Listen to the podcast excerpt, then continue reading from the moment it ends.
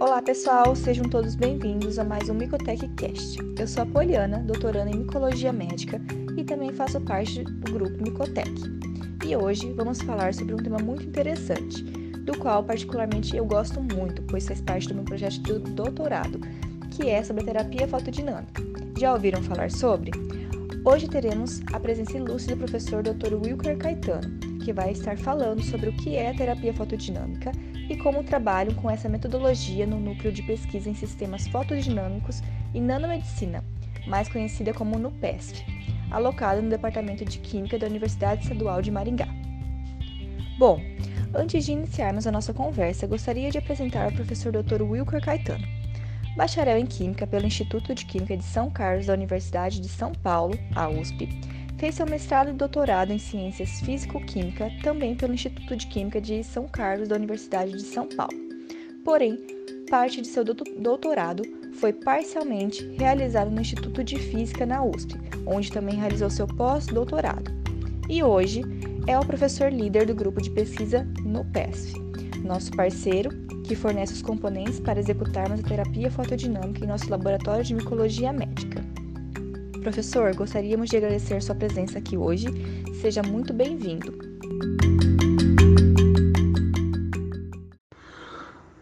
Olá, Poliana e alunos. É, gostaria imensamente de agradecer o convite né, e o privilégio de estar aqui junto a vocês para poder explicar um pouco né, a beleza que envolve a ciência da fotoquimioterapia ou da terapia fotodinâmica Espero que possa ser proveitoso é, na vida de vocês de alguma forma, né? Muito obrigado, Poliana, pelo convite. Professor, gostaria que o senhor explicasse o que é a terapia fotodinâmica e quando ela surgiu. Bem, a terapia fotodinâmica ou fotoquimioterapia né, é uma modalidade clínica regida pela interação de o que denominamos como composto fotossensibilizador né, ou fármaco fotoativo, porque é um composto né, utilizado para ação que se espera, mas ela é fotoativada né, através de luz com comprimento de onda específico, ou seja, de uma certa cor para cada tipo de molécula, com certo objetivo terapêutico, né, um tumor, uma infecção e também você precisa do próprio oxigênio molecular que está presente nas células. Então, unindo-se a luz específica, o fármaco fotoativo, né, diretamente sobre é, a moléstia, né, o tumor ou a infecção, a tendência é a destruição, a fotodestruição desse microorganismo ou dessa célula tumoral na presença do oxigênio que ela mesma possui dentro é, do seu ambiente celular dissolvido. Bem, é, em relação ao surgimento dessa terapia, é interessante o histórico, né? De uma forma breve, eu posso mencionar que os benefícios da luz solar são observados desde o princípio da humanidade no tratamento de doenças, que consistia na ingestão ou aplicação tópica de uma infusão à base de ervas e depois exposição à luz solar. Então, na verdade, a luz tem sido utilizada, a luz, digamos, propriamente dita, né, tem sido utilizada em terapias há mais de 3 mil anos. Né? As antigas civilizações egípcia, indiana e chinesa já utilizavam no tratamento de várias doenças, como psoríase, vitiligo, raquitismo, câncer de pele, entre outras. Né? Mas isso aí ficou parado por um longo tempo e no final do século XIX, na Dinamarca, Niels Finsen desenvolveu a, a fototerapia para o tratamento de doenças, né? É, na verdade, basicamente utilizando a luz, não um fármaco fotoativo associado a ele. Então, ele utilizou a luz vermelha para inibição da formação de brotoíges de varíola e a luz ultravioleta para o tratamento de tuberculose cutânea. Esse foi o início da terapia com luz, que deu início à terapia fotodinâmica. Né? Em 1903, Nielsen, Niels Finsen ganhou o prêmio Nobel por suas descobertas. E aí, von Tapeiner e Jode Bauer também perceberam, outros pesquisadores também perceberam que a combinação da luz com certos compostos químicos induzia necrose ou apoptose celular.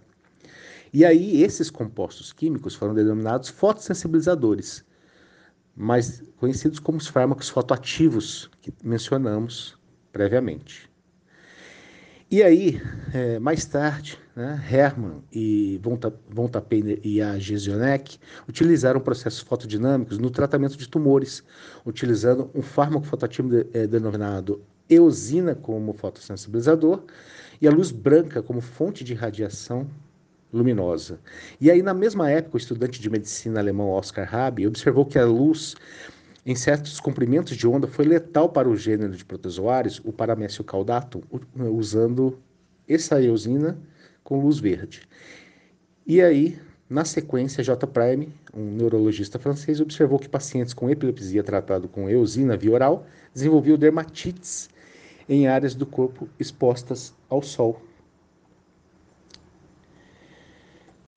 Finalmente, em 1913, o alemão Meyer Betz é, utilizou hematoporfirina, né, que é um fármaco fotoativo originado basicamente do, da hemoglobina, né, através de um tratamento específico, que futuramente iria compor o primeiro é, medicamento aprovado oficialmente por agências de saúde, principalmente dos Estados Unidos. Então, ele utilizou isso injetando-se 200 miligramas em meio aquoso. Ao expor partes da sua pele à luz solar, ele obteve lesões que se manteve durante várias semanas, comprovando a ação é, fotoquimioterapêutico da HPD ou fotossensibilizante, digamos assim, nesse estágio, né? E aí, em 1925, Policard estudou os efeitos fototóxicos de porfirinas em tumores malignos. As porfirinas foram os primeiros compostos, digamos assim, da primeira geração para esse tipo de estudo. Né? Em 1950, Schwartz aplicou porfirinas naturais para o tratamento de tumores em pessoas e animais. Sendo assim, as porfirinas foram conhecidas como a primeira geração de fotossensibilizadores ou fármacos fotoativos, e a partir daí, até hoje, né, são, existem ainda, existe a segunda geração, a terceira, associada à nanotecnologia, né? E, e, e assim prossegue-se a pesquisa nessa área. E nos conta, professor, quando que o senhor começou a pesquisar e trabalhar com a terapia fotodinâmica? E o Grupo de Núcleo de Pesquisa em Sistemas Fotodinâmicos e Nanomedicina, a NUPESF. Na verdade, é, toda essa história né, tem um, um início que coincide com o início do, do, de quando nós estudamos, né, escolhemos o caminho que vamos seguir. E eu escolhi né, a área de química tecnológica né, para pesquisa. E eu comecei né, a estudar, fazer minha graduação. Nesse meio do caminho, eu comecei a fazer eh, um projeto de iniciação científica, eh, junto com físicos, associado ao estudo né, de algumas moléculas, é, preparação de um, uma espécie de medicamento, né, com sistemas nanotecnológicos, mas é, ainda eram moléculas né, com atividade farmacológica é, usual, né, bioquímica. Né?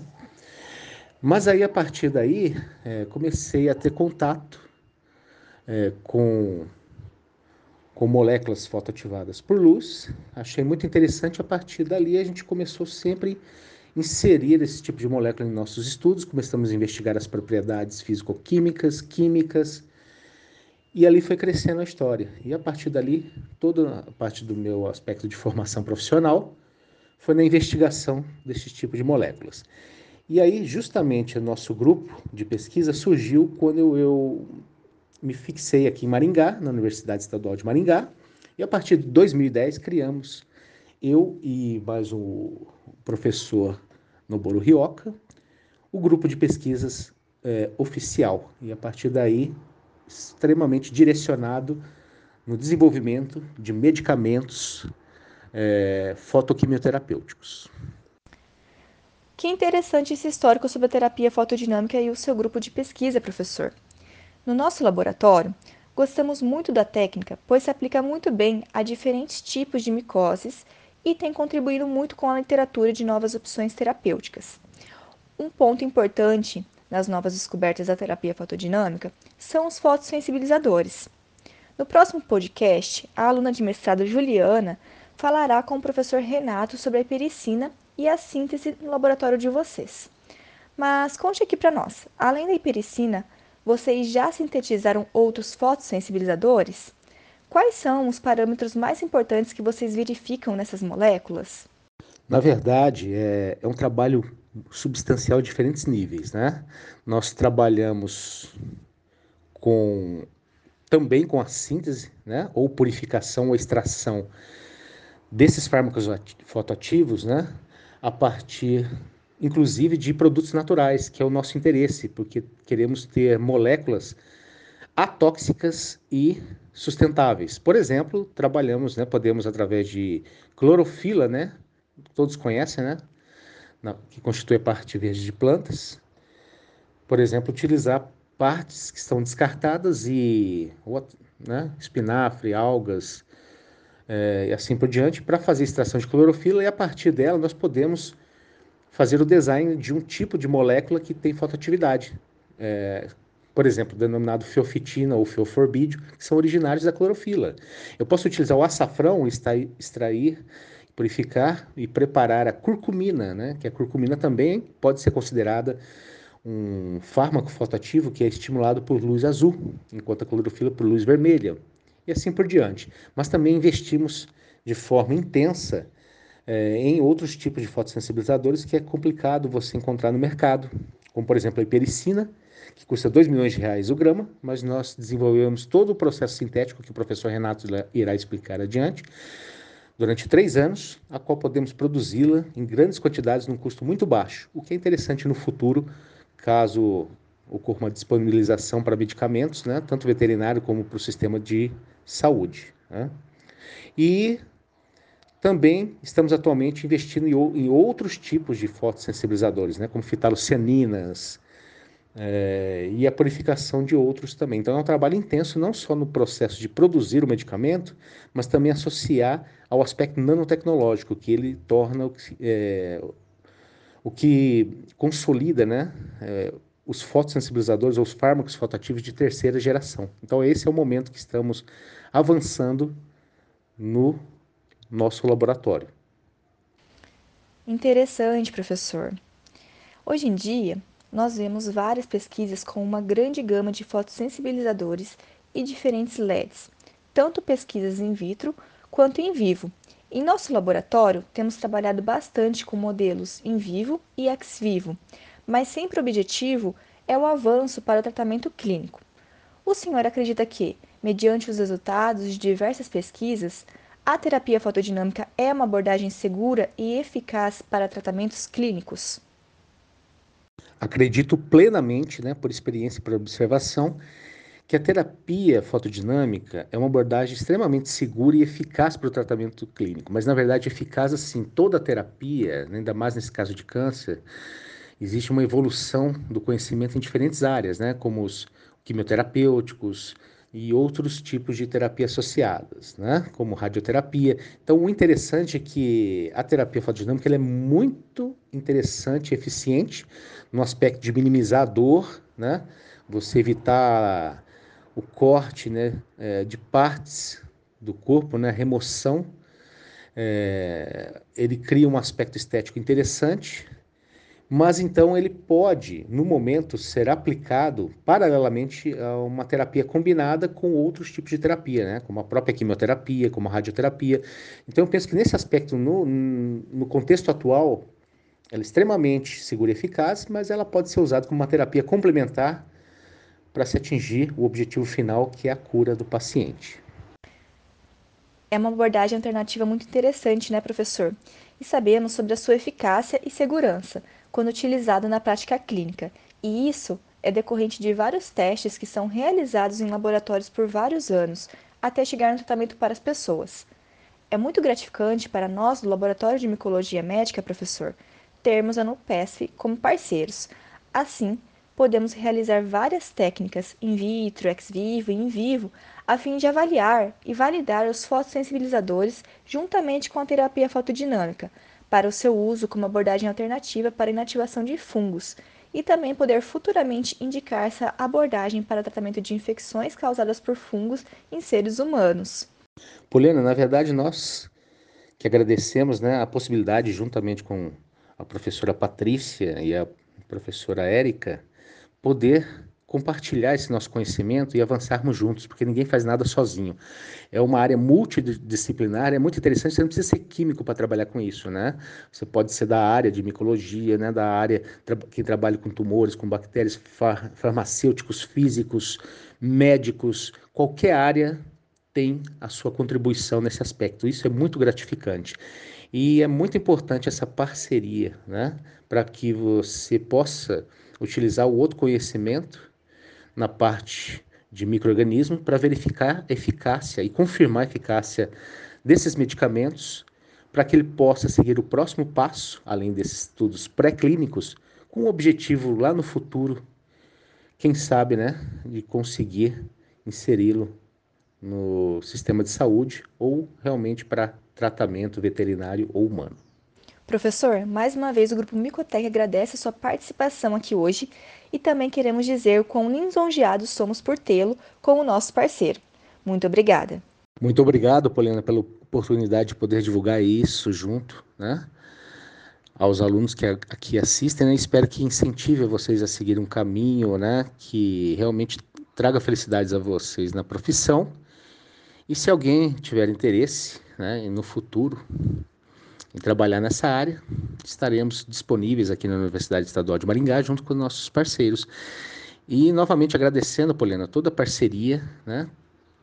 com vocês, que sem vocês nada também seria possível, né? O avanço que atingimos até o momento.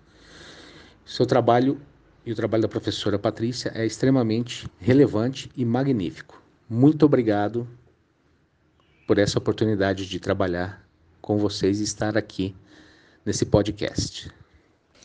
Nós que agradecemos, professor. Pessoal, e hoje vamos encerrando nosso podcast, mas fiquem ligadinhos no nosso Micotech Cast que vamos falar mais desse tema tão interessante que é terapia fotodinâmica nos próximos episódios. Até lá! Tchau, tchau!